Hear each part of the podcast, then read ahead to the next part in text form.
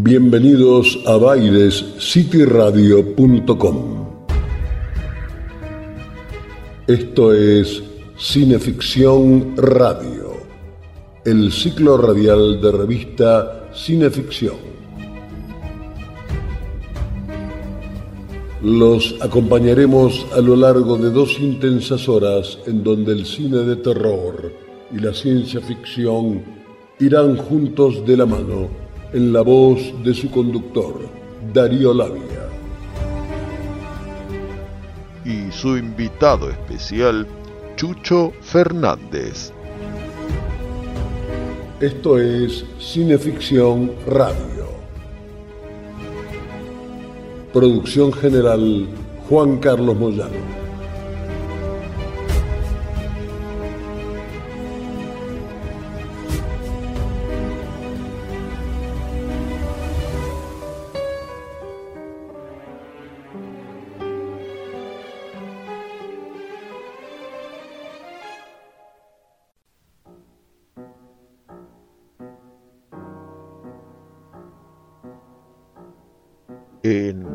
Introducción a la antología Las mejores historias de horror, publicada en la colección Libro Amigo de Bruguera en 1969, Forrest G. Ackerman confesaba.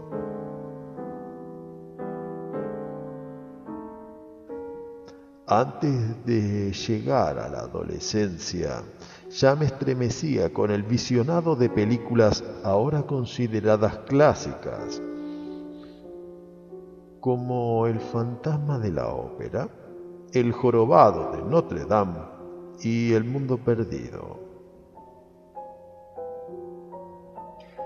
Es curioso, ¿o no?, que dos de estas tres películas silentes que viera el niño Forry fueran protagónicos absolutos de un mismo actor.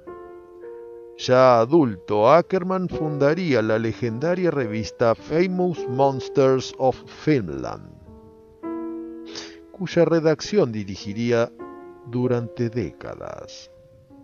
Apodado Mr. Science Fiction y convertido en una enciclopedia ambulante del género fantástico, Ackerman fogonearía desde las páginas de su revista toda una mitología acerca de los monstruos y especialmente hacia ese actor que sería considerado pionero por todos los grandes, Lugosi, Karloff, Peter Cushing y Vincent Price volvemos a la introducción de aquel volumen antológico en que Ackerman concluye. Si después de haberse sentido asustado, convulsionado, aterrado, desconcertado y, como supongo, estremecido hasta los huesos, necesita leer un cuento de fantasía con solo un leve toque de terror, puede relajarse con mi contribución. Carta para un ángel. Este relato, una fantasía familiar y muy de época, es también un genuino tributo a aquel maestro de actores, aquel mito del cine silencioso, a ese paradigma al que hoy dedicamos nuestro programa, el gran Lon Chaney. Los dejo con Chucho Fernández y su interpretación de Carta para un ángel de Forrest G. Ackerman.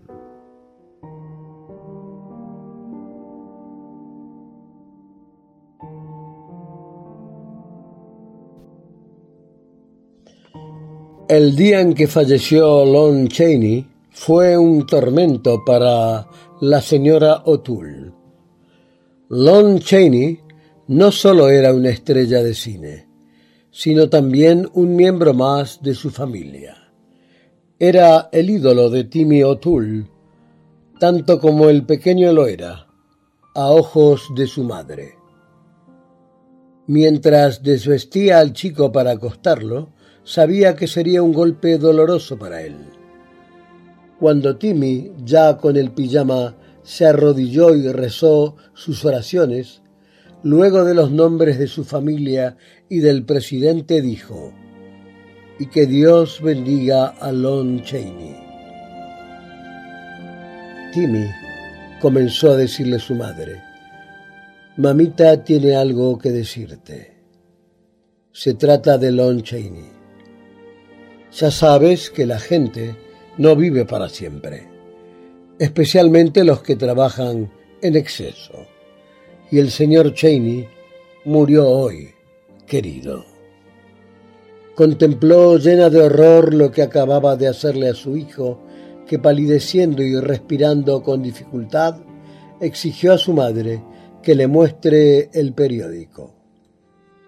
El mundo llora a Lon Chaney, decía el titular. Timmy sostuvo largo tiempo el periódico en su mano, temblando ligeramente y derramando las lágrimas que se iban formando en sus ojos.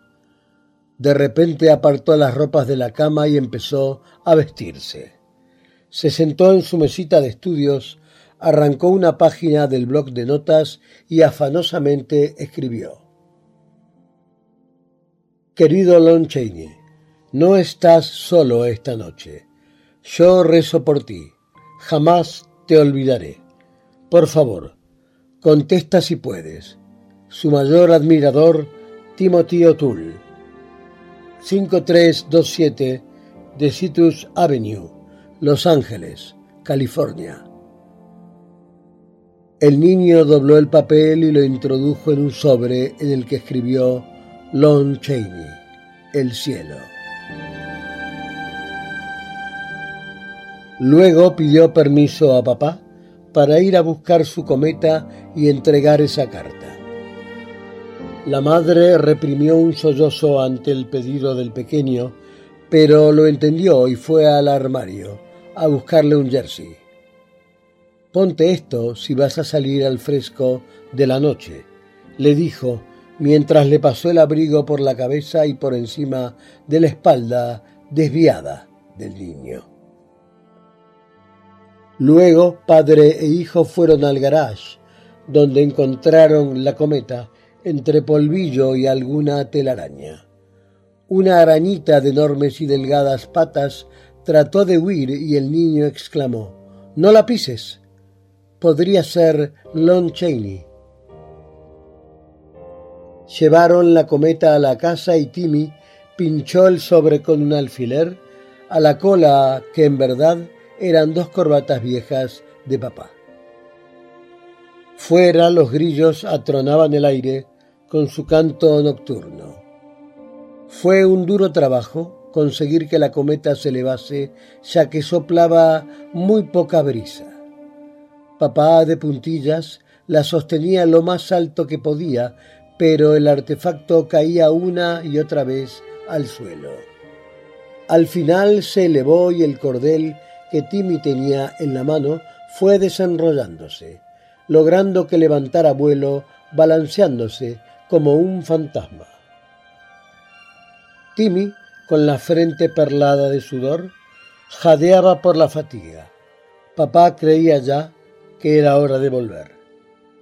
Solo cinco minutos más, papá, suplicó el niño. El mensaje tenía que recorrer un largo camino. Transcurridos esos minutos, papá mandó a recoger la cometa. El sobrecito extrañamente había desaparecido. Al regresar, mamá metió en cama al agotado niño, se inclinó y lo besó. A la mañana siguiente, Timmy sentía dolor en la garganta y le goteaba la nariz. Mamá no quiso enviarlo a la escuela, así que el niño se sentó impaciente, mirando por la ventana del porche, en espera del cartero. Pero cuando éste pasó, no había ninguna correspondencia para él. Transcurrió todo el día hojeando un álbum de recortes con fotografías de Lon Chaney, vestido de mujer, con uñas tan largas como tentáculos, confinado en sillón de ruedas o lanzando cuchillos con los pies. Pero sobre todo Timmy se sentía fascinado por Quasimodo. ¿Cómo, con una joroba como la suya, podía convertirse en un divertido payaso con la espalda tan recta como una escuadra? Esa noche, mientras los padres sostenían una charla sobre cómo resolver el asunto, por ejemplo, fabricando una falsa carta de respuesta de Lon Chaney, el niño comenzó a toser y a revolverse en la cama. Por la mañana el doctor diagnosticó pulmonía y recomendó que Timmy debía ser ingresado al hospital. Pero el niño no quería irse hasta tanto no pasara el cartero con la respuesta de Lon Chaney. Y si ahora que estaba muerto se decidiera a revelar sus mayores secretos, al menos a su máximo admirador? A mediodía sus fuerzas decayeron, cuando volvió a pasar el cartero y siguió de largo. Así que papá decidió escribir esa carta fingida y llevarla al correo. Pero cuando al otro día la trajo el cartero, les rompió el corazón a los O'Toole, pues cerca de la medianoche Timmy falleció mientras dormía. Al sonar las doce campanadas del más poderoso y majestático de todos los relojes del cielo, Timmy O'Toole se acercó a las puertas de perlas sin siquiera prestar atención a San Pedro, que se las abría para él. Su mirada escrutó a los ángeles que cantaban el aleluya para recibirlo, hasta que lo reconoció y el corazón le subió a la garganta. Su ídolo estaba sentado en un magnífico trono, con el más impresionante maquillaje jamás imaginado. Era un gigante con una barba tremenda, blanca, como el sol del mediodía, con un círculo de luz brillante sobre su cabeza un efecto mágico que Timmy nunca antes había visto en ninguna película. Ven aquí, muchachito. Lo llamó con aquel sonido de órgano de fondo que siempre acompañaba sus películas. Lon Chaney, exclamó Timmy, que corriendo saltó a sus rodillas. Y en ese momento Dios puso su brazo en torno a la espalda de Timmy que milagrosamente se enderezó y la joroba desapareció. Pero el niño no se dio cuenta de ello, pues tenía su rostro vuelto hacia arriba y suspiraba. Lon Chaney. Y Dios sonrió.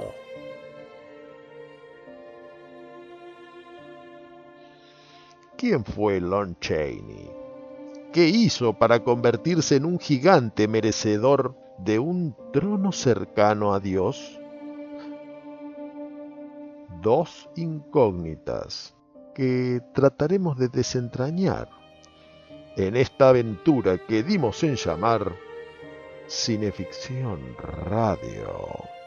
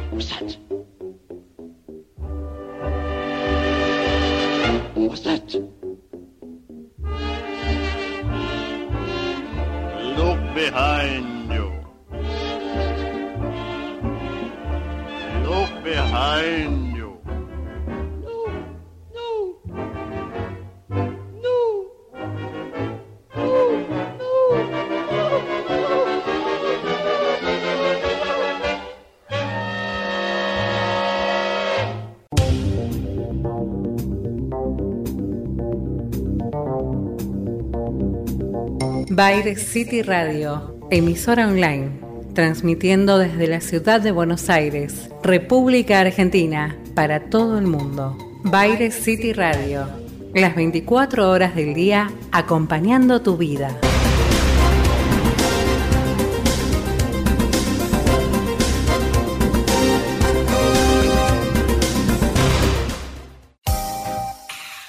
Kamauer Rental, estudio y fotografía.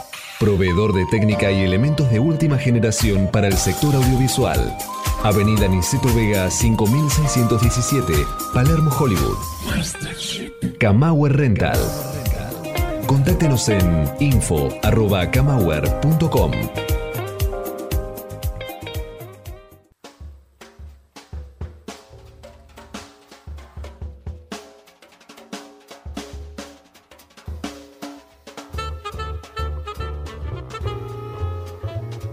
Estás escuchando Cineficción Radio, acto segundo por Baile City Radio y el canal de Cinefanía en YouTube, que llega a sus 1910 suscriptores del país y del universo.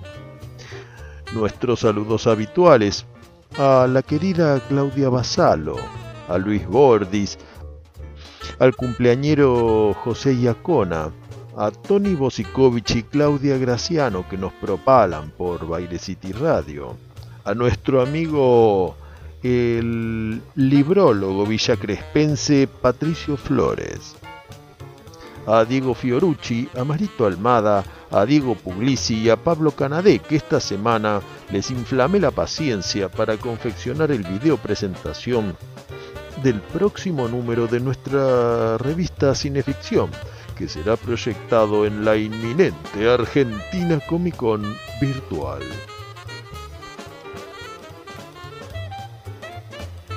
Saludamos a nuestros colegas y benefactores Alexis Puig, a Seba De Caro, a Fede Bimeyer y Santiago Dorrego, a Hernán Moyano y a Marcelo Pocavida, al que felicitamos por su presencia en el programa de Di Natale por Mega justamente para esclarecer mito y realidad de su famoso castañazo al no menos célebre bicolor Carlos Alberto García.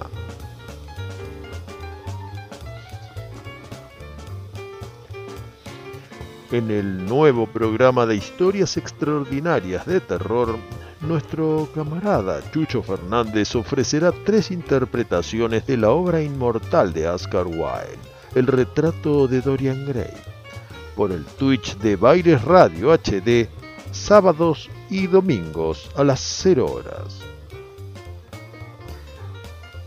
Y una palabrita acerca del programa de hoy. Cambiamos un poco el formato porque es justo que si Mahoma no va a la montaña, nosotros vamos a Lon Chaney. Así que a partir del próximo bloque haremos una especie de talk show con un invitado de renombre que tal vez sea el artista argentino que más profundamente entendió el significado de las actuaciones de Lon Chaney. Ahora, en un instante, luego de nuestra dosis dominical de San Ra.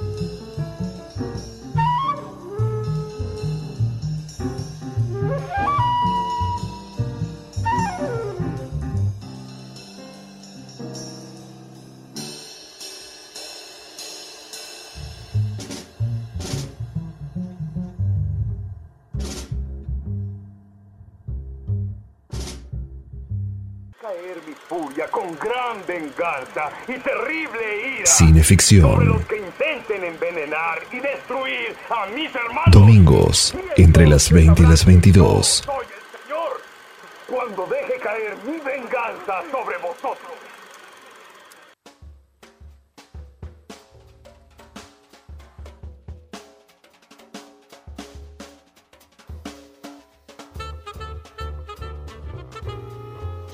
Bienvenidos a Cineficción Radio, acto tercero, por Baire City Radio y Cinefanía YouTube Channel. En el programa anterior, viajamos por un instante al 1920 y nadie se quejó ni puso reparo en el quiebre del inverosímil. Ahora les vuelvo a pedir un esfuerzo para irnos 10 o 15 años más atrás, a los albores del siglo XX, entre 1905 y 1910, vaya uno a saber. En esa época, los Estados Unidos eran atravesados de ida o de vuelta por innumerables compañías de cómicos de la legua.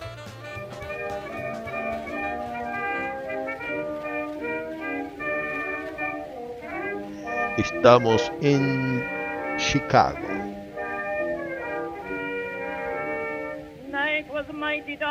Un joven actor trashumante recorre las calles en busca de un cuarto barato.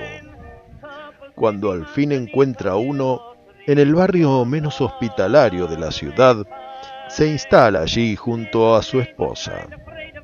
Al atardecer va a un salón, pero no a beber. Es que allí trabaja de pianista un amigo suyo, y como paga le ofrecen la comida gratis. El lunch consiste en dos suculentos sándwiches. El actor se come uno y se guarda el otro para llevárselo a su esposa. Así vivirá hasta conseguir el puesto de manager en una comedia teatral. Este actor es Lon Chaney y trabaja muy duro para ganar el pan de cada día. Muchas veces tiene que salir de gira junto a su esposa, viajar en trenes fríos y temblequeantes, actuar en teatros sucios donde las ratas escurrían entre los baúles para devorar la pintura de los maquillajes dormitorios con empapelados caídos que dejan entrever paredes enmohecidas, eternos bistecs fritos y patatas arenosas. El brillante futuro imaginado por Lon Chaney era de una monotonía que se tornaba más gris a cada temporada.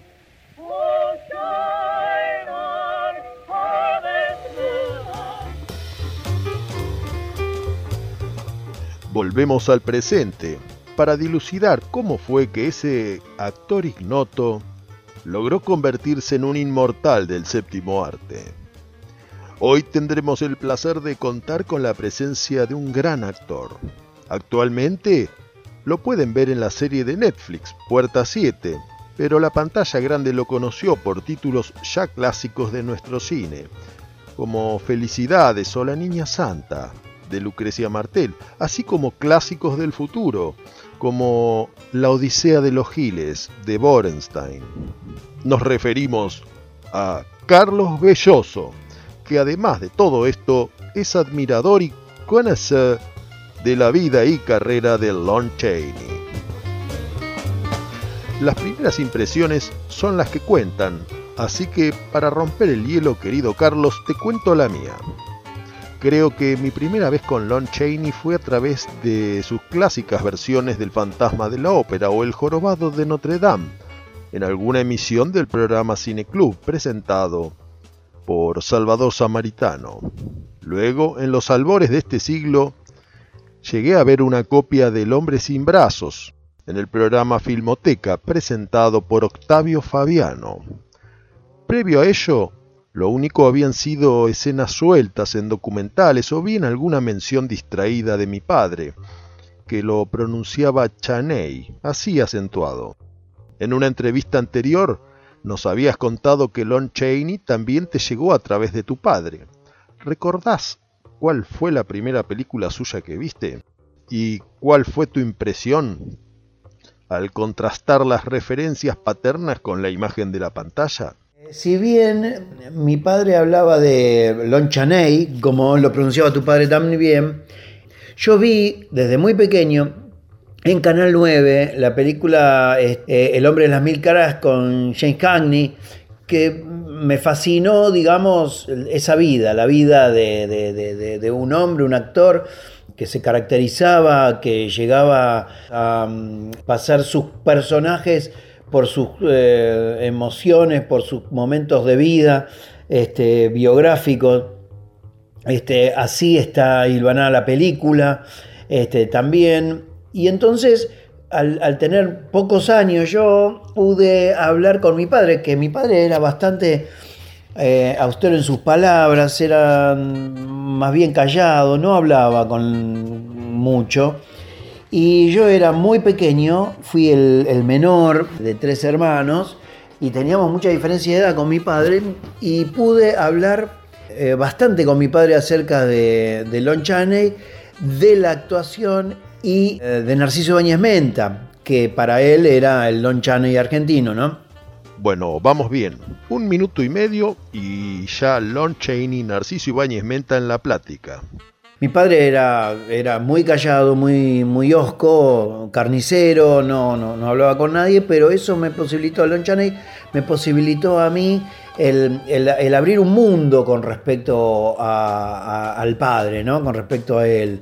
Em, la primera vez que vi eh, eh, una película de él fue en fragmentos eh, en internet. Pero ¿qué pasa? Yo después fui a lo de Samaritano y pude, pude verla en pantalla. Y la primera película que vi en pantalla grande fue eh, Fatalitas o The Penalty, como se llamaba originalmente.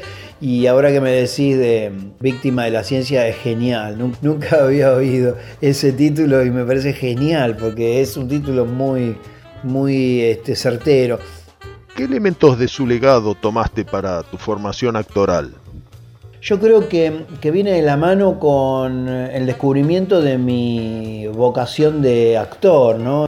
Cuando me doy cuenta que soy más actor que otras ramas del arte, porque yo pinto, escribo, dibujo, eh, hago música, eh, hago casi todas las, disciplinas artísticas porque las fui probando todas porque me considero más artista, ¿no? Que solamente actor. Pero cuando me di cuenta que mi vocación y que la actuación aglutinaba todo eso, aglutinaba el escribir, aglutinaba la estética, la pintura, el dibujo, eh, aglutinaba también la música.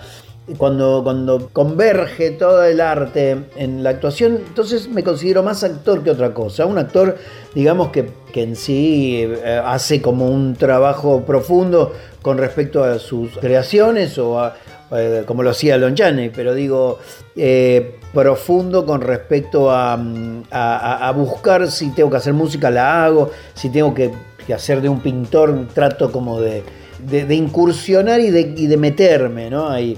Igualmente yo los separo, pero los, los junto en la actuación. ¿Cuándo te diste cuenta de que además de admirador de Lon Chaney, eras también evangelizador y difusor de su palabra, tratando de convencer colegas a que visionen sus películas.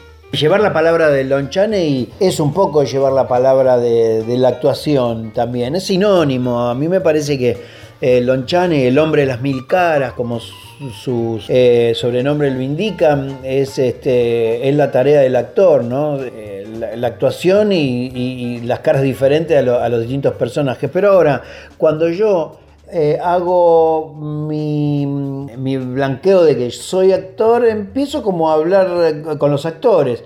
Y me fui dando cuenta que mm, los otros actores no conocían a Lon Chaney. Entonces dije, un actor tiene que conocer a Lon Chaney, no puede, es como, este, no sé, ser... Eh, matemático y no saber regla de tres simple, una, cosa muy básica. Entonces traté de, a, los actores que quiero hablarle de Lon Chaney y a los que no quiero hablarle de Lon Chaney para darme cuenta qué poca importancia le dan a Lon Chaney. Entonces traté de, de llevar la palabra, como vos decís, de Lon Chaney, porque me parece a mí como que es una injusticia que no se conozca y al mismo tiempo es una. La estructura mm, espiritual, emocional de los personajes de Lon Chaney son muy, muy típicos y, también eso es como una búsqueda también eh, casi filosófica sobre mi, vocación y mi, carrera de actor. Yo creo que profundizar en la magia de la actuación este, no solamente te da un Lon Chaney, eh, con armas complejísimas como su maletín de maquillaje, sino también como ese pase alquímico filosófico que te da la simplicidad de pasar la mano por la cara y, cambiar de facciones y producir un mundo por ese personaje que apareció, ¿no? Algo tan simple y a la vez tan complejo como eso viene al caso, pues íbamos a irnos a un entremés musical, pero no sin antes darle la palabra a Ray Bradbury. Sí, un escritor cuyo centenario conmemoramos este año. ¿Qué nos dice?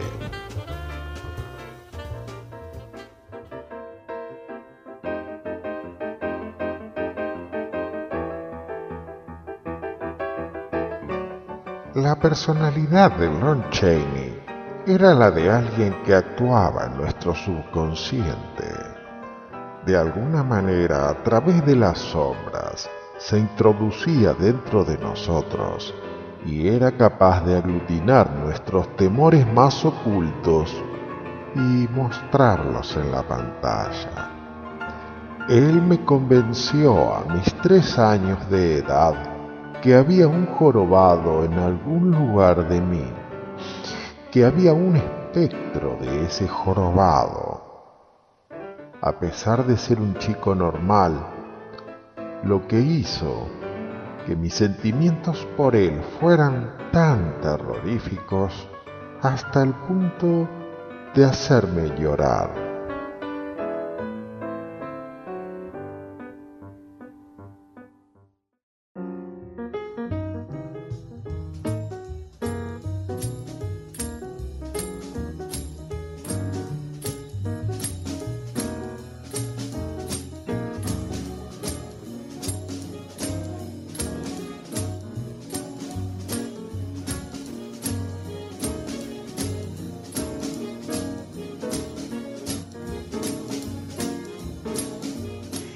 Y ahora, fuera de programa, abrimos el micrófono porque estábamos en la tanda musical conversando con Carlos y me pareció atinado compartir con los oyentes algunas de las piezas de su colección privada de Lon Chaney. Bueno, en, en mi colección de cosas, por ejemplo, tengo libros de Lon Chaney. Hay tres libros que uno me lo ha obsequiado este, Darío Labia, de la colección Breviarios de, de Cinefania. Titanes del Horror, bueno, Lon Chaney, este, con prólogo de John T. Después, Lon Chaney, El arte de la actuación, de Diego Norton, que también me lo han obsequiado sabiendo este, lo fanático que soy de Lon Chaney y que me ha servido porque es, es como medio una guía de actuación, la poética de lo irreal, eh, bueno, el hombre tras la máscara, la acción física, son todas cosas sobre específicamente la actuación. Después, bueno, Lon Chaney, The Man Behind the Thousand Face, de Michael F. Blake, que es quizás el biógrafo más conocido de Lon Chaney y, más creíble, ¿no? Este libro lo, quise tener, yo no, domino el inglés, pero bueno, lo quise tener porque es como un emblema. El que no tiene este libro no sabe nada de Lon Chaney, sin ofender a los que no lo tienen. Que también está un poquito basado en, en otra cosa que eh, en realidad se basó en este libro, en los documentales de Lon Chaney, que por ejemplo el, el, que la voz la pone Kenneth Branagh, que yo lo tengo, son dos discos, el primero tiene este, eh, tres dos películas de él, Low, Clown Law, The S of Hertz, que son dos películas, digamos, poco, poco vistas de él. The Unknown, también, El hombre sin brazos. También hay una. Eh, como, una especie de armado de la, la, película London After Midnight, que es una película perdida de él, y hay una reconstrucción fotográfica de la película. Y, mm, bueno, y, todo lo que tiene que ver con, con sus afiches y todo también lo tiene, que yo lo he usado para Mundo Mudo, ¿no? Bueno, después hay retratos de Lon Chaney, de muchos eh, que he juntado. Después hay un, hay un libro de José Manuel Serrano Cueto que me han regalado también, de Monstruos y Hombres, Los Reyes del Terror de la Universal, que tiene un capítulo Lon Chaney y que bueno, y que muestra también el este todo. Lon Chaney Jr. también tiene su capítulo.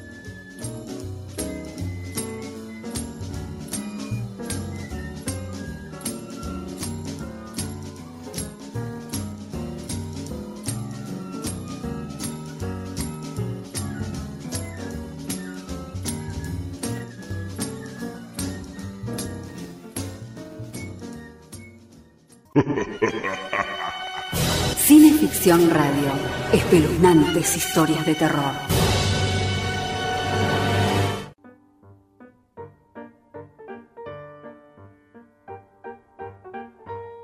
Bogart era un actor de segunda línea. En serio, era un actor de segunda línea. Tenía una personalidad fascinante y sedujo a medio mundo pero no hizo una sola buena interpretación en su vida. Gary Cooper. Veo a Gary Cooper y me convierto en mujer. Ninguno de los dos era muy bueno, pero nos enamoramos de ellos. Cooper era una gran estrella de cine, pero no lo podemos juzgar como actor. Las estrellas de cine son criaturas de las que nos enamoramos en su momento. Una estrella de cine es un animal muy distinto de un actor. Hay veces que sí, que se trata de grandes actores, pero Lon Chaney, con toda esa cantidad de make-up encima y cojeando bajo esa joroba, hay toda una interpretación. No es simplemente alguien correteando bajo un disfraz es toda una interpretación enorme, completamente satisfactoria en términos propios. Y por supuesto, empaña el resto de la película. Cheney fue un actor de gran poderío y enorme elocuencia. Y, por cierto, no he visto a nadie dispensarle el tributo que merecía.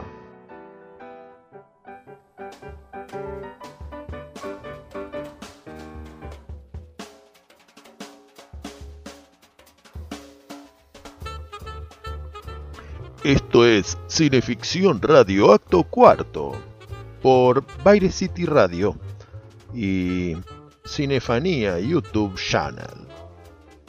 Y recién, gracias al amigo y cofra de Matías Marini, tuvimos ni más ni menos que a Orson Welles opinando sobre la diferencia entre una estrella de cine y un actor. Seguimos con Carlos Belloso, ya que ahora tenemos un tema obligado. Llegó el momento de Fatalidad, título que tuvo en Argentina de Penalty.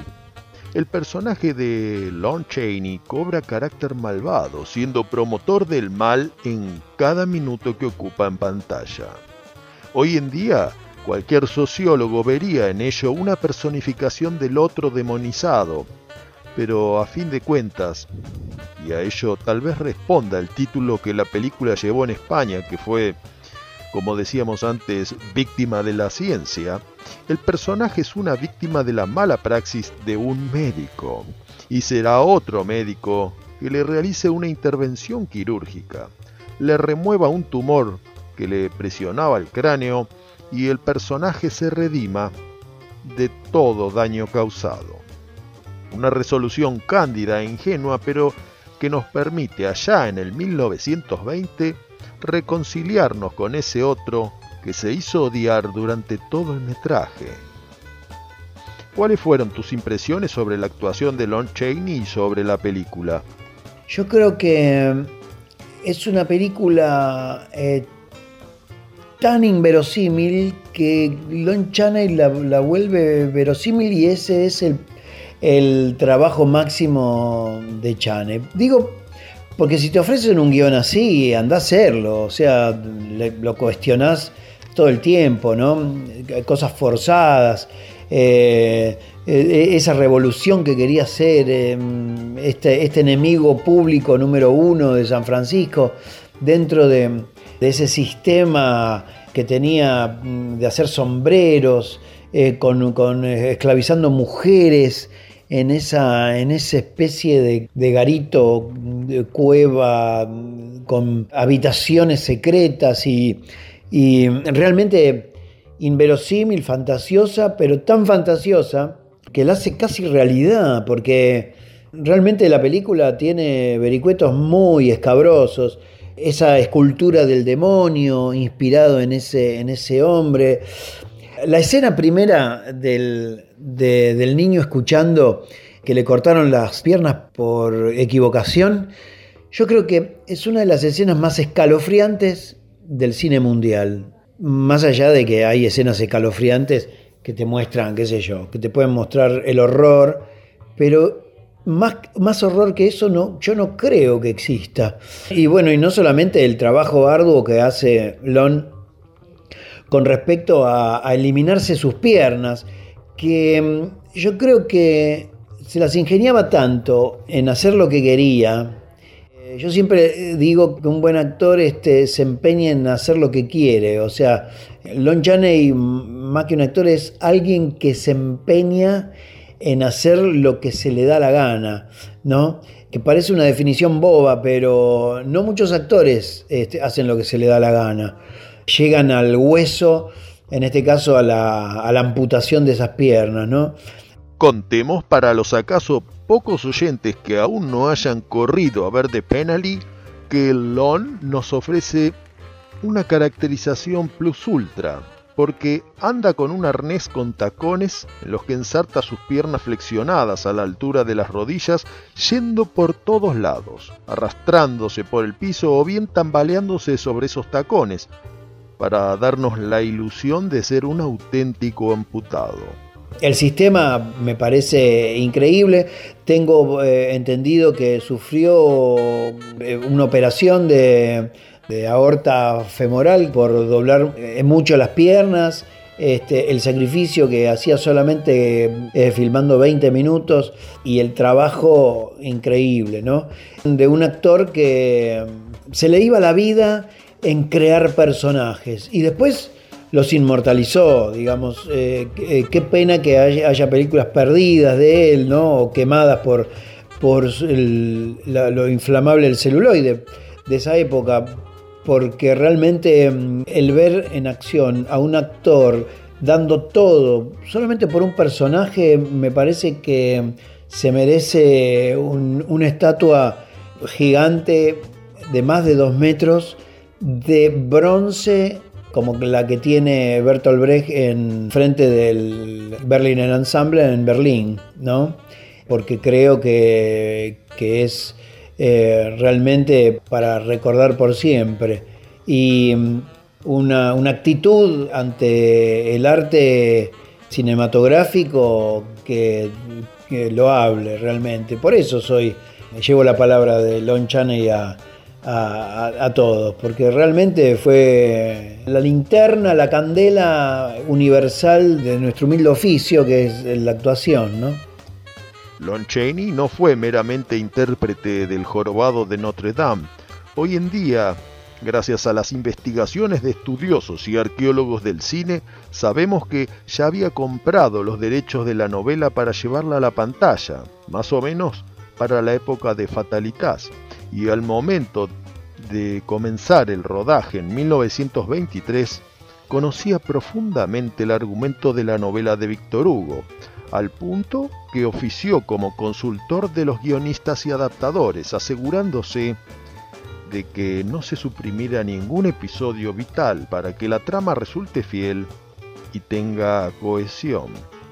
¿Qué apreciación efectuás hoy en día sobre esa actuación memorable? El jorobado de Notre Dame. Yo había visto primero la película eh, con Charleston del jorobado y realmente no sé si fue la primera impresión, pero esa película me impactó mucho porque Charleston también hizo un, trabajo de personificación y de actuación muy loable, ¿no? Y después cuando vi la de Lon Chaney, las comparaciones son odiosas, pero las, tenía que comparar porque la impresión fue muy grande, la de la, versión de Charleston. Ahora, ese maquillaje, ese maquillaje me hacía un, ruido especial. Y después me di cuenta, por, porque cuando lo fui a investigar a, a Chaney me di cuenta sus declaraciones con respecto a ese maquillaje, era muy pesado y yo creo que de los maquillajes es el más recargado. De hecho, él se pone una joroba que pesa mucho, muchos kilos para justamente encorvarse y no eh, poder flexibilizar el cuerpo, flexionar el cuerpo, digo. Eh, como que ese peso de la, de la joroba le iba a dar el doblez necesario como, como un hombre que estaba realmente mm, encorvado y atrofiado ¿no? en su columna. Bueno, coincido que es un pecado comparar, pero es imposible resistir.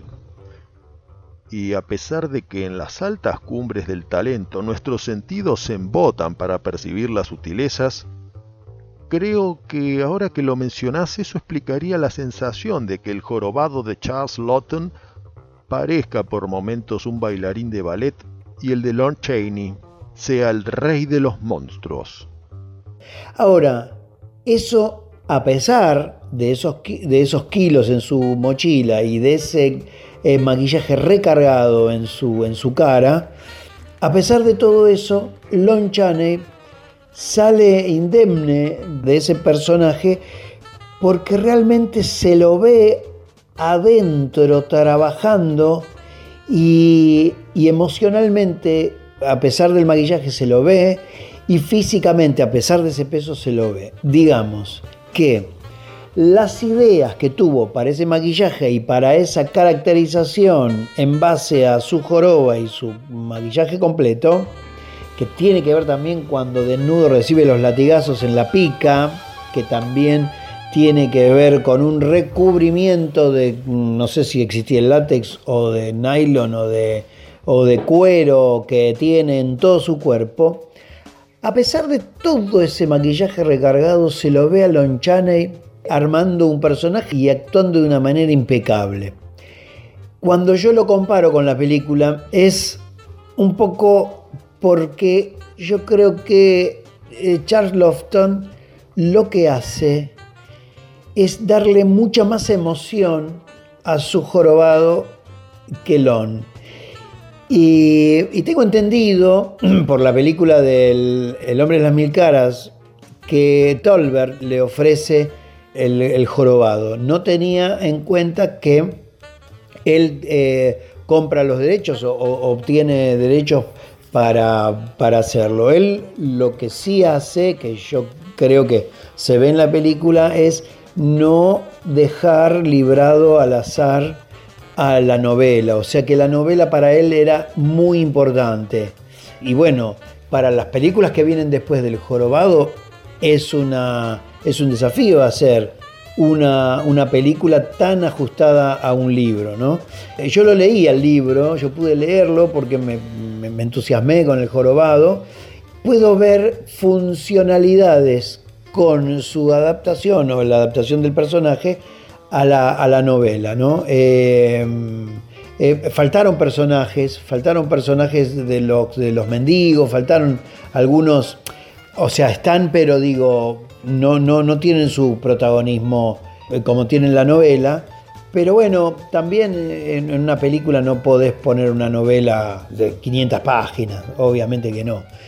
Se puede decir que El Jorobado es una de las, las, películas que menos me ha gustado del maestro Lonchane. Pero a pesar de eso, qué, maestro y qué, y qué película, ¿no?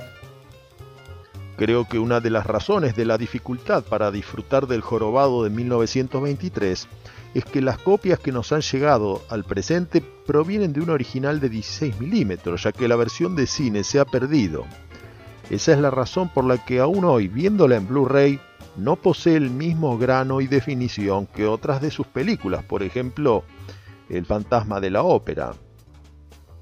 Pero es hora de que el propio Lon Chaney opine para zanjar esta polémica, así que comparto contigo Carlos y con todos los oyentes este mensajito de audio que nos manda Lon Chaney para explicarnos cómo hizo para interpretar al informe jorobado.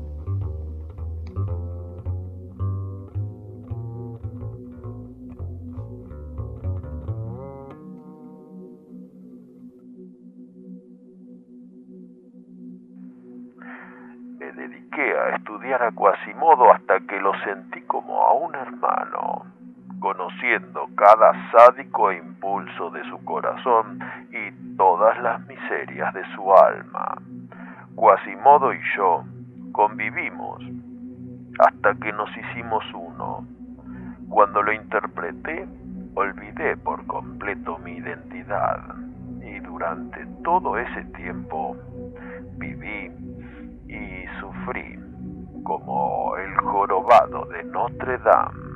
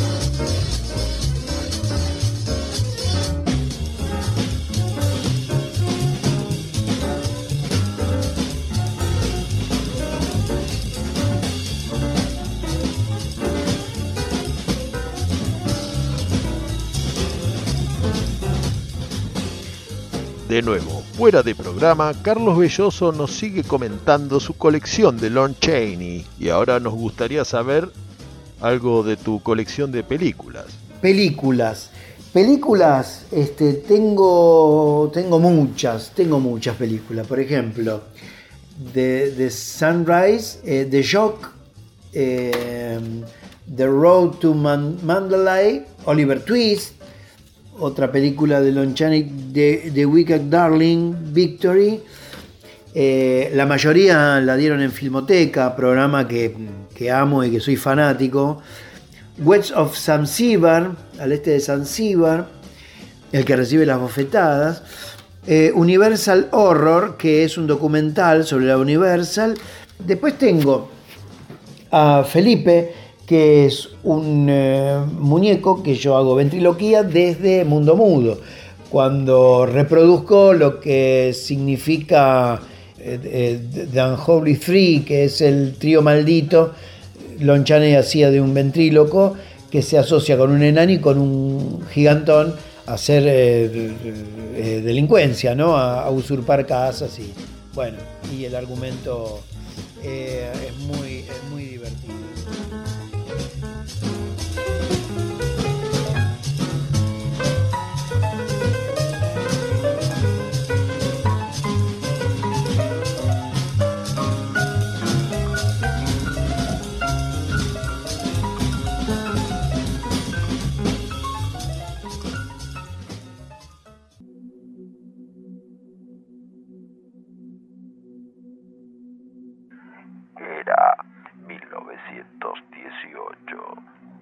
las grandes estrellas eran Douglas Fairbanks, Fatty Arbuckle, Mary Pickford, Nasimova. Los salarios altos estaban de moda y yo sentía que valía un poco más de lo que estaba ganando. Pedí una cita con William Sestrom, por entonces manager de Universal, y le pedí 125 dólares a la semana. El señor Sistrom me dijo textualmente que sabía cuando estaba frente a un buen actor, pero que en ese caso al mirarme solo veía a un fracasado e incluso agregó que ningún otro estudio me pagaría jamás 125 dólares a la semana. Me marché con 35 años de edad y un futuro lleno de preguntas. En aquel entonces el trabajo de actor de carácter no existía. Fui de un estudio a otro, pero pronto descubrí que, a excepción de Universal, nadie me conocía. No me atemoricé porque había ahorrado algo de dinero. Tenía mi propia casa y mi hijo estaba yendo a la escuela. Pero a medida que las semanas se convertían en meses, comencé a pensar que el señor hijo de puta Sistrom no era tan idiota. Años después, Universal me llamó para protagonizar una película. Ahora era una figura. Así que pedí que el sueldo que me ofrecieron de cuatro mil dólares fuera de cuatro mil ciento veinticinco. Ni un centavo menos, ni un centavo más.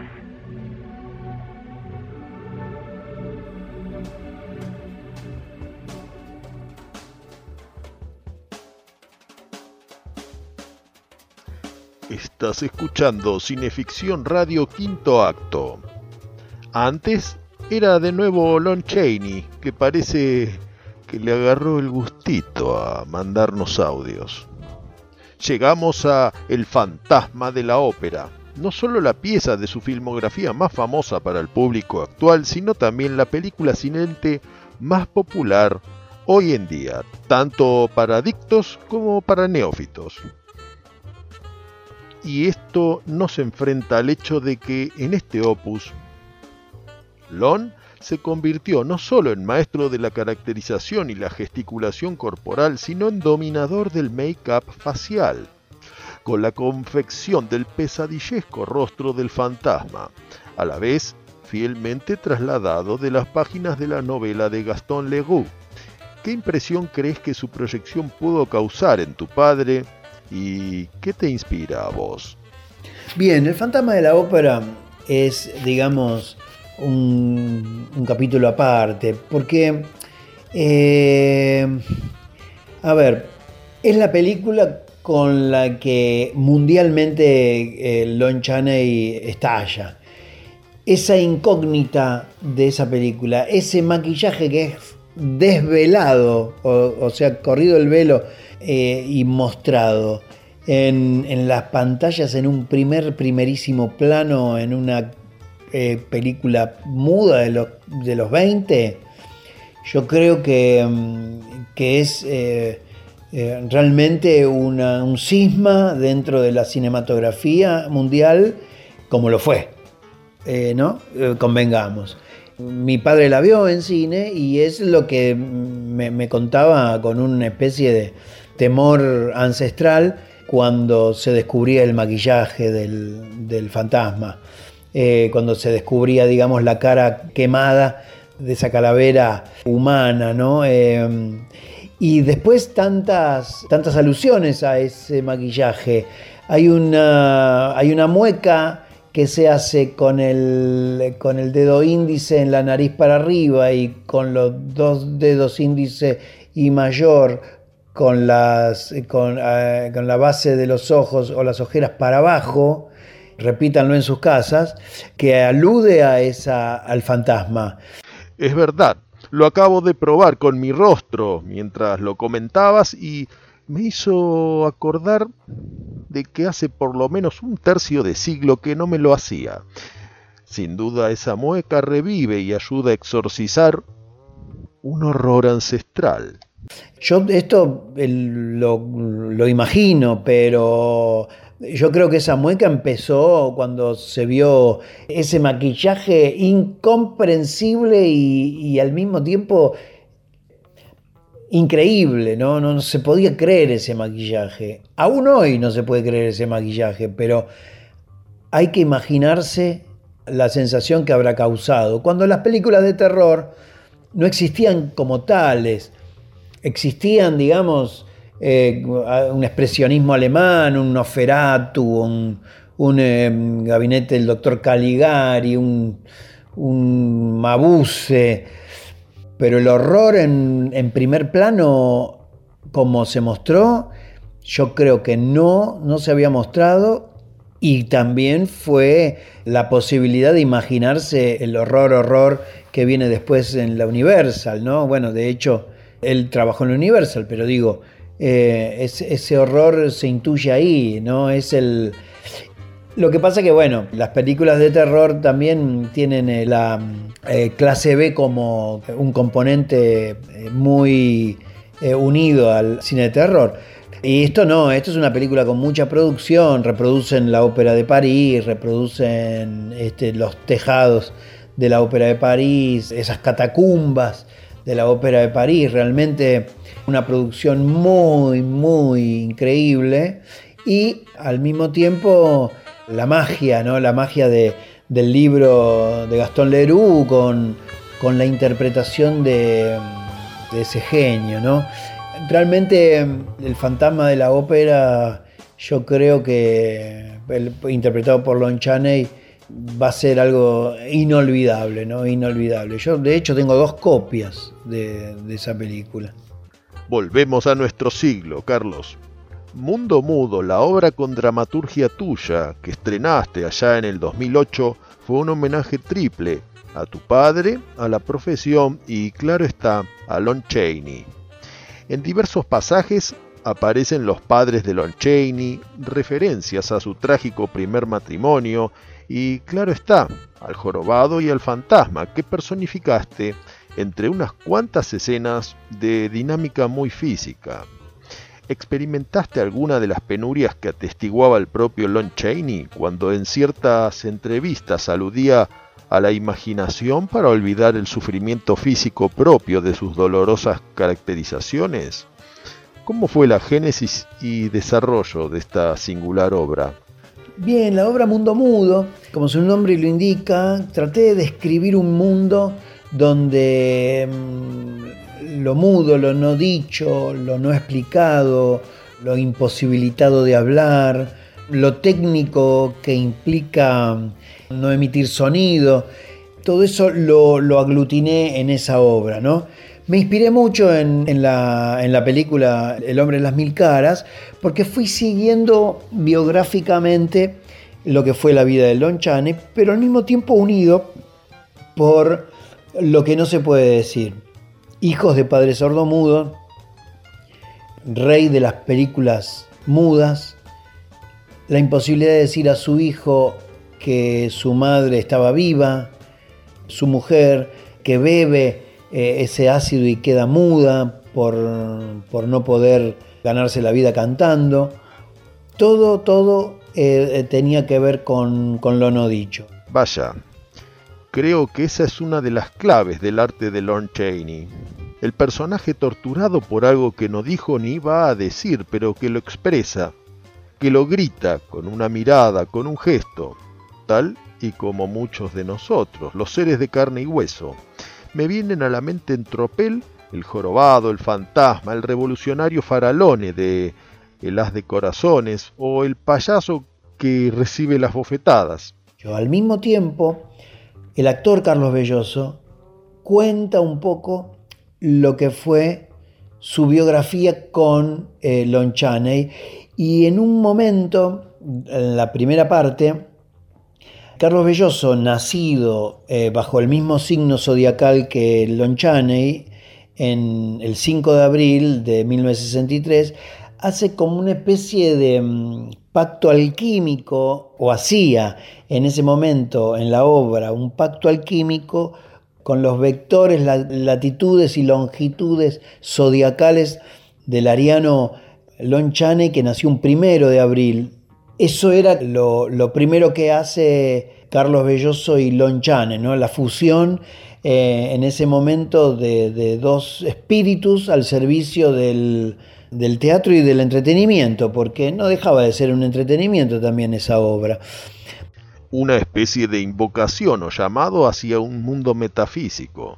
Y el recorrido por sus personajes que yo, mm, digamos, traté de, de, ser un genérico, no era el jorobado de Notre Dame, sino el jorobado, no era el fantasma de la ópera, sino solamente el fantasma. Entonces, había como lugares, el sin piernas, el mil caras, el jorobado, el fantasma, eh, todas como, como, como, como, como lugares, digamos, y personajes que hablan sobre su minusvalía espiritual, ¿no? Porque si bien eh, Lon Chaney mm, le fue muy bien, e, era uno de los pocos que generaban muchísimo dinero en Hollywood, él, eh, Chaplin y Douglas Fairbanks eran de distintos rubros, Chaplin en comedia, Douglas Fairbanks en acción y, Lon Chaney en, plumas de literatura universales, crean como esa tríada de los años 10-20 que generan mucha, mucha cortada de boleto en el cine. Entonces,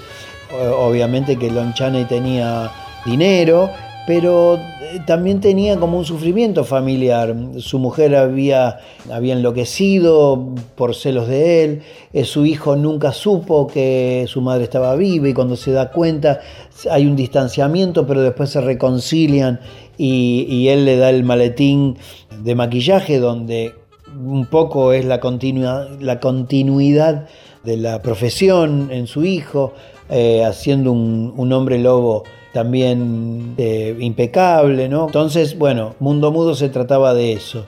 Y al mismo tiempo la problemática del actor, el, mundo del actor, ¿no? Un mundo mudo también es un mundo actoral, un mundo que, que, bueno, eh, que, que habla también de eso. Ahora venimos al presente. Hace poco ofreciste en streaming Puré 100% Belloso, un unipersonal que representa una propuesta humorística en esta complicada época pandémica. ¿Cómo te adaptás a esta nueva normalidad y qué proyectos tenés entre manos? Bueno, con respecto a mi streaming fue bien, tuve, tuve eh, gente que me vio, pero yo creo que el streaming lo que tiene es que no es la verdadera cantidad de gente que te ve seguramente me vio eh, el triple y mm, yo creo que no genera, no genera lo que genera un teatro, que te van a ver y puedes hacer varias funciones. Acá quizás en una, en una función que me fue bien de entrada, pero económicamente fue limitado y, bueno, eh, quizás sirve para pagar las expensas, pero al mismo tiempo eh, la experiencia la quería pasar, porque digo, yo siempre estoy viendo qué pasa, por curioso, por, porque en el horóscopo chino, además de, ser ariano en el horóscopo occidental, soy gato, entonces quizás la curiosidad del gato la tengo y quiero ver qué es un streaming, quiero ver lo que es la televisión, los decorados de la televisión, lo que es. Entonces me meto, me meto en lugares que a veces este, me juegan en contra. Pero en este caso yo lo quería hacer y, la experiencia fue buena. Hice eh, un espectáculo que llamó Pure Belloso, que había muchos personajes míos, que lo pasé por la pandemia. Como pasa una, milanesa de nalga en, un preparado de huevo, ajo y perejil y después lo, lo rebosa con pan rallado. Así pasé todos los personajes por la pandemia, porque quería saber qué, qué opinaban cada personaje sobre la pandemia. Y bueno, me salió un espectáculo que si bien tiene una estructura parecida a otros que hice, este, la pandemia lo convierte en algo actual, coyuntural, ¿no? Estoy completamente de acuerdo, nunca cerrarse a lo nuevo. si hasta Lon Chaney hizo una película sonora, pero ahora descansamos un poco y vamos al interludio musical.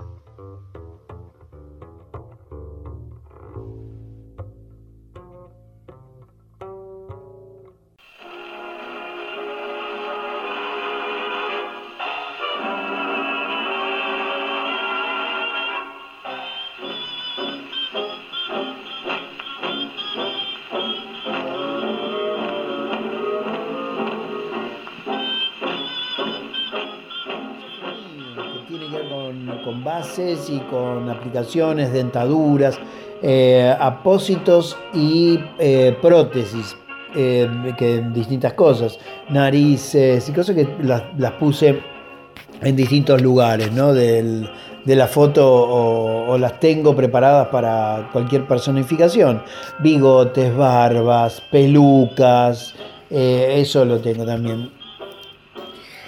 También están eh, los puppets de, de Lon Chaney, los, muñequitos articulados, que bueno, yo particularmente tengo uno armado y los otros los quise poner para mostrar los, muñequitos que existían en, esa época, eh, una creación de Bill Nelson y que son muñequitos articulados de los personajes, ¿no? Yo tengo el, el fantasma de la ópera, el jorobado, eh, el de penalty, el de fatalitas eh, y el de...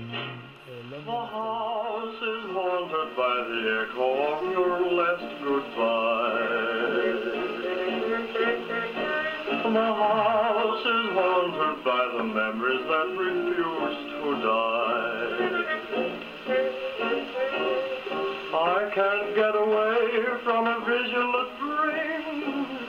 intimate glimpses of intimate things. A voice in my heart like a torch singer sings. I wonder who's kissing her now. The house is haunted by the echo of your favorite song.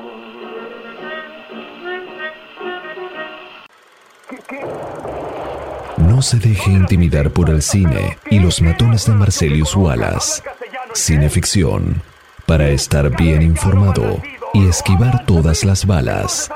Para adquirir cineficción, consulte en cinefanía.com.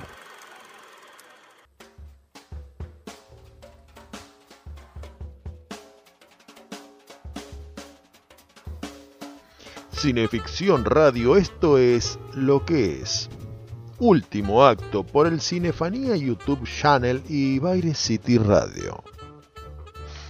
Antes asomó Narciso Ibáñez Menta y claro, nuestros oyentes, muchos de ellos narcisólogos y buscadores de vertientes de la obra del asturiano sempiterno, pararán la oreja para escuchar tu opinión acerca de la siguiente pregunta. ¿Considerás que Narciso fue continuador natural de Cheney? Sin duda Narciso Ibáñez Menta fue nuestro Lon Chaney, no solamente que es un actor que se caracterizó como Lon Chaney y que hacía sus propios maquillajes, sino que hizo bastante de lo que hizo Lon Chaney. Hizo El fantasma de la ópera, que acá se dio en televisión, pues el que recibe las bofetadas, esa pluma de la literatura universal rusa. Después hizo todos personajes como vinculados al terror o al, horror o a esa inquietud, ¿no? Que, transmitía Lonchane y que, que Narciso Bañez Menta la, pudo transmitir también este, muy bien. Mi padre lo vinculó siempre a Lonchane y él vio la película y lo vio en teatro a Narciso Bañez Menta. En, en teatro parece que era espectacular también sus transformaciones. Eh, realmente eh, es alguien que no solamente le rindió un homenaje eh, contactándose con él, que hay muchas biografías que lo contactan cuando él era muy chico. Narciso Bañez Menta eh, se contacta con, obviamente, con Lonchane eh, cuando era muy chico, ¿no? Este, no, sé si dan los, números, los años, pero asumo y creo en esa versión. Además, es, alguien que, dejó muy alta la actuación con ideales tan altos como Lonchane, ¿no? Ahora, la pregunta del millón que nos permitirá entender muchas cosas, al menos a mí sí. ¿Es posible un Lon Chaney hoy? Eh, yo creo que mm, como se da las características de Lon Chaney actualmente, no, no creo que, que se dé. Digo porque los maquillajes avanzaron tanto en un punto que, mm, que hay, hay posibilidades de que cualquiera acceda a un maquillaje así espectacular. Al mismo tiempo, no todos los actores quieren acceder a esos maquillajes, ¿no? Em, pero sí, hay avances espectaculares. Ah, hay avances casi mágicos, no solamente en látex, hay, hay, transformaciones y en lo digital también, ¿no? De hecho, hay actores que, fallecieron en plenas filmaciones, como el caso de Oliver Reed, que, fue mm, digitalizado ¿no? en, en la película mm, Gladiador. Yo creo que hay actores que corresponden, digamos, a, una saga lonchanesca. Por ejemplo, em, lo que hace eh, Jeffrey Rush en eh, Vida y Muerte del señor Peter Seller, una película de HBO que cuenta la vida de Peter Seller, protagonizada por Jeffrey Rush, no solamente hace los personajes que hacía Peter Seller, sino que hace los, personajes de su familia, los directores, hacen más de 20 personajes en esa película. Jeffrey Rush realmente es un actor impecable, es uno de los actores contemporáneos que yo puedo comparar con Lon Chaney. Y no llega a tener tanta mm, enfermedad como Lon Chaney, ¿no? Eh, sino que, que lo hace y bueno, me merece el respeto porque, porque aspira a esa familia de artistas que, que, se caracterizan y, bueno, este, Lon Chaney había uno solo. Lamentablemente o afortunadamente había uno solo, ¿no? Mencionás el término enfermedad y es un excelente pie para tocar otro de los temas frecuentemente citados por estudiosos y amantes del cine mudo, y es el de esa especie de sociedad artística entre Lon Chaney y Todd Browning, que tal y como la sociedad Lugosi-Karloff se extendería por nueve largometrajes, todos afortunadamente visibles hoy en día. Salvo Londres después de medianoche, que tenemos que conformarnos con la reconstrucción de TCM, o bien proyectarlo directamente en el telón de nuestros párpados cerrados.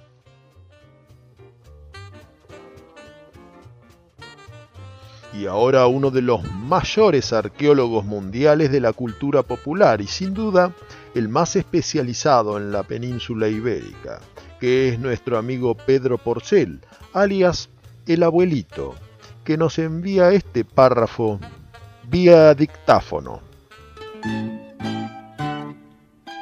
Dios los cría y ellos se juntan. Los mejores amigos de Lon Chaney, poco aficionado a fiestas y saraos, eran tan raros como él. Todd Browning, con quien compone una pareja infernal responsable de la más excelsa trinidad de cine morboso. The Unholy Three, The Unknown y West of Zanzibar Ambos aman lo grotesco, lo deforme y el carnival, que han conocido de primera mano. Triunfador y parrandero en su primera juventud, Browning torna harto más sombrío después de un accidente de coche que le deja casi un año al borde de la muerte. Poseído desde entonces por fantasmas internos, no puede sino llevarse de perillas con alguien como Lon uno de los pocos que pueden entender y gozar su siniestro sentido del humor.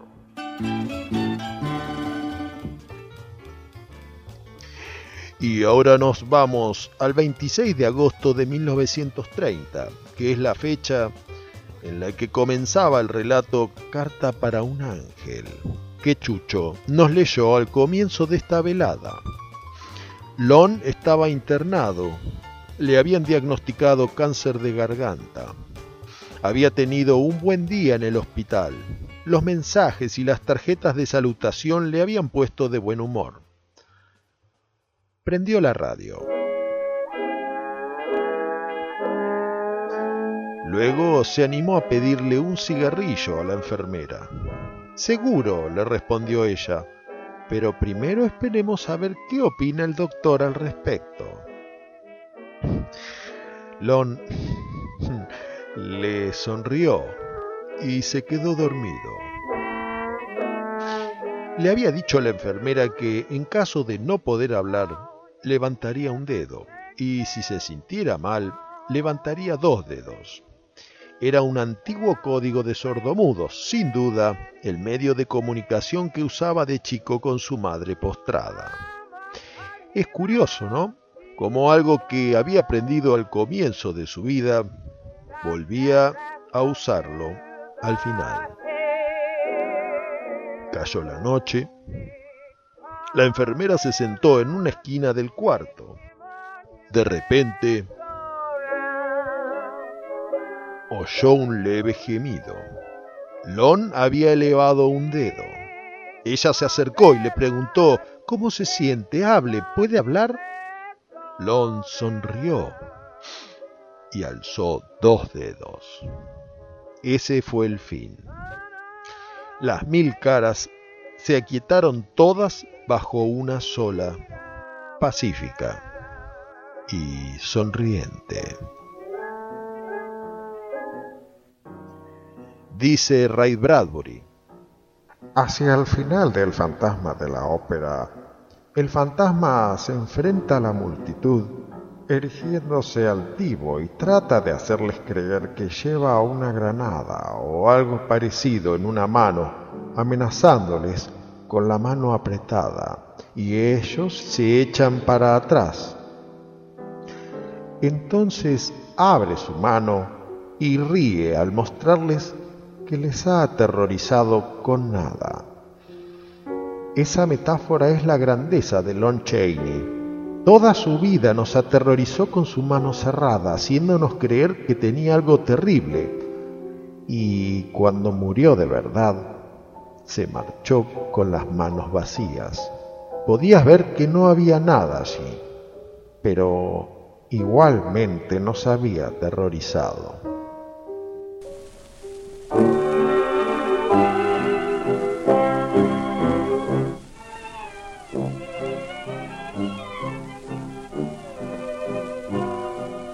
Si me encontrara con Lon Chaney, solamente le hablaría, le diría gracias por llevar la profesión del actor a, a niveles realmente altísimos, superiores, diría yo no se me ocurriría tanto de hablar cosas mundanas con él, como por ejemplo, ¿qué te parece la Argentina? Si le gusta el bife de chorizo, o si probó alguna vez ah, un mate, o cosas de su vida privada que realmente se conocen y son muy eh, sensibles, digamos, a él.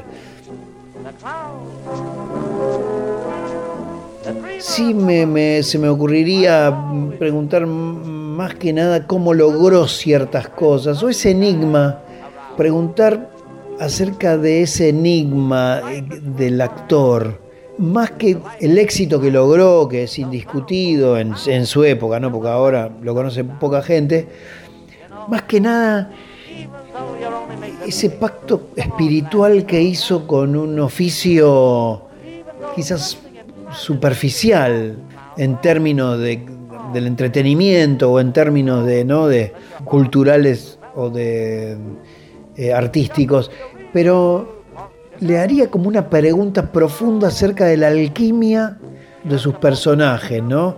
No se me ocurriría qué pregunta, pero porque al mismo tiempo uno al estudiar las las características o lo, que hizo con un poco de eh, perspectiva, uno puede llegar a las conclusiones de por qué y cómo hizo un personaje. Pero yo bucearía un poquitito en, en el alma y que se confiese con unos vinos qué es lo que pasó cuando se le ocurrió personaje de Fatalitas o el personaje del fantasma, ¿no? ¿Qué, qué pasó por ahí, no?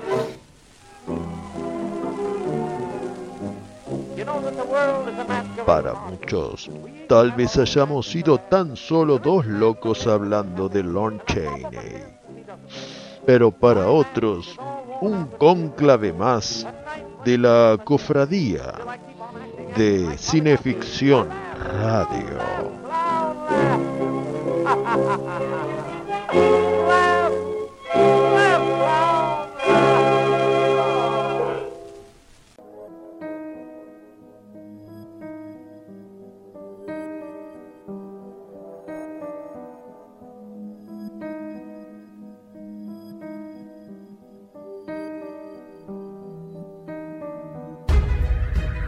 Bien, queridos amigos, esto fue todo por hoy. Esto es bailecityradio.com. Esto fue Cineficción Radio. Los acompañaron, como de costumbre, el jefe Labia, Darío Labia. En la producción ha estado Claudia Graciano. La puesta online ha sido del maestro el querido Tony Bosikovich. Y en los relatos, quien les habla, Chucho Fernández.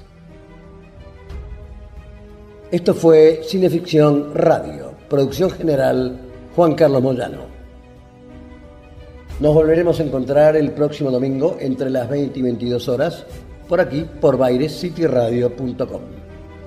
Será hasta entonces. Buenas noches. Fuera de línea. Gracias.